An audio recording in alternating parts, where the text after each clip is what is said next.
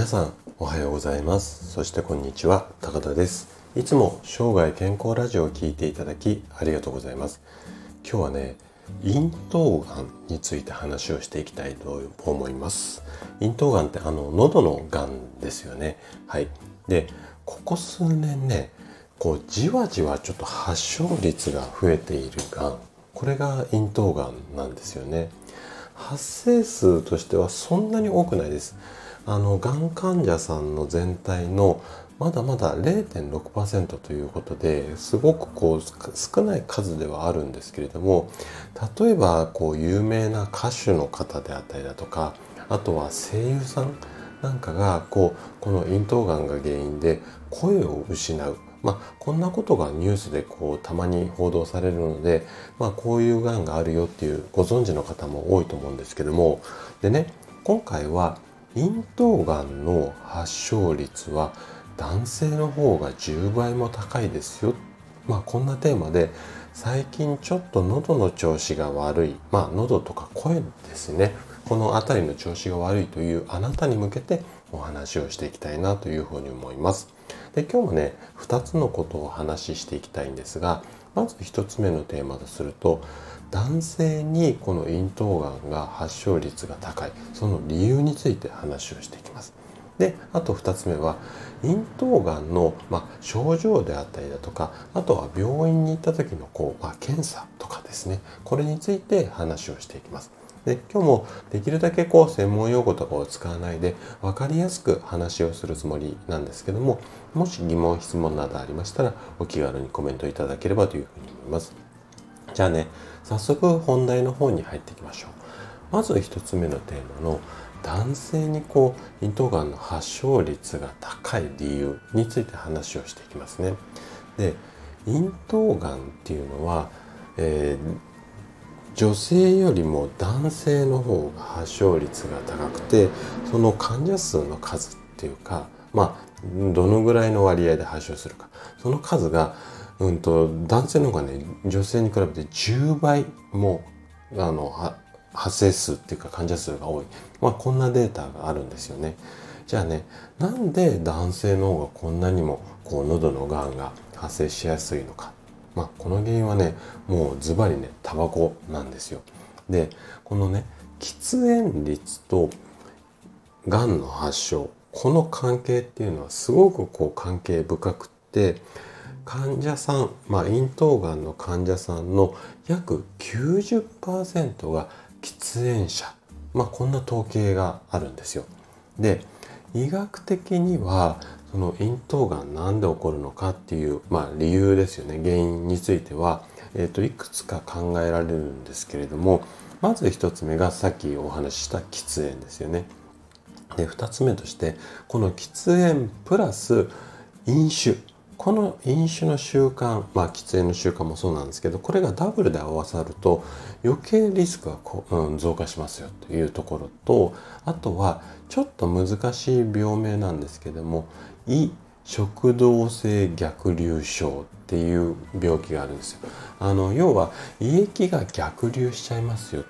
こんな病気が原因で咽頭がんになる。まあ、こんなケースもあります。あとは食生活が、まあ、和食じゃなくて洋食中心、まあ、いわゆる西洋化なんて言われますけども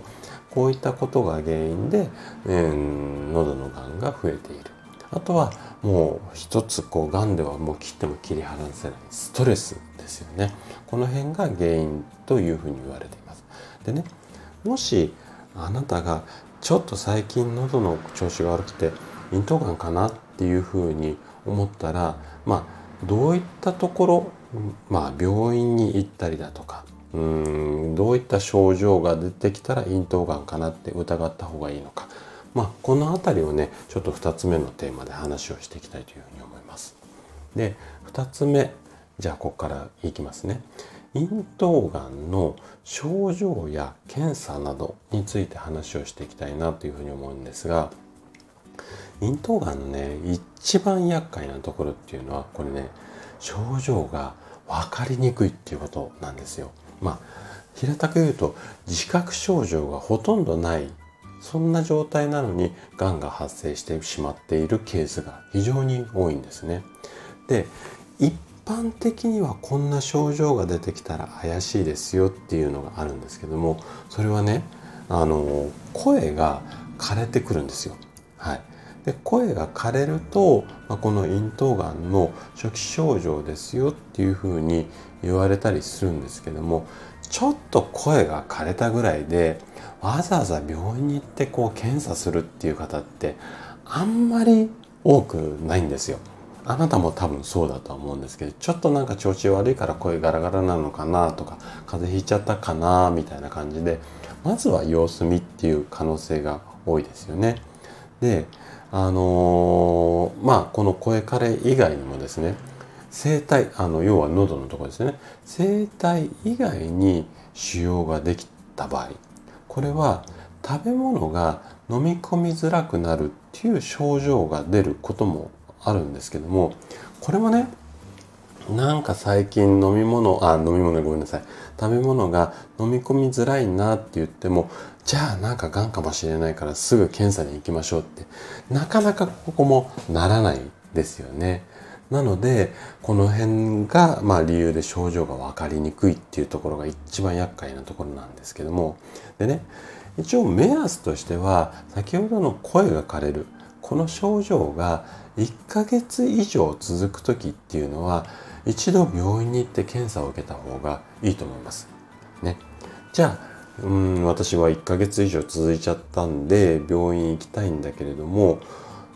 どこに行けばいいのっていうかまあ問題となってくるのはこの咽頭がんをうんと疑った時に何かを受診すればいいのかって分かりますかね？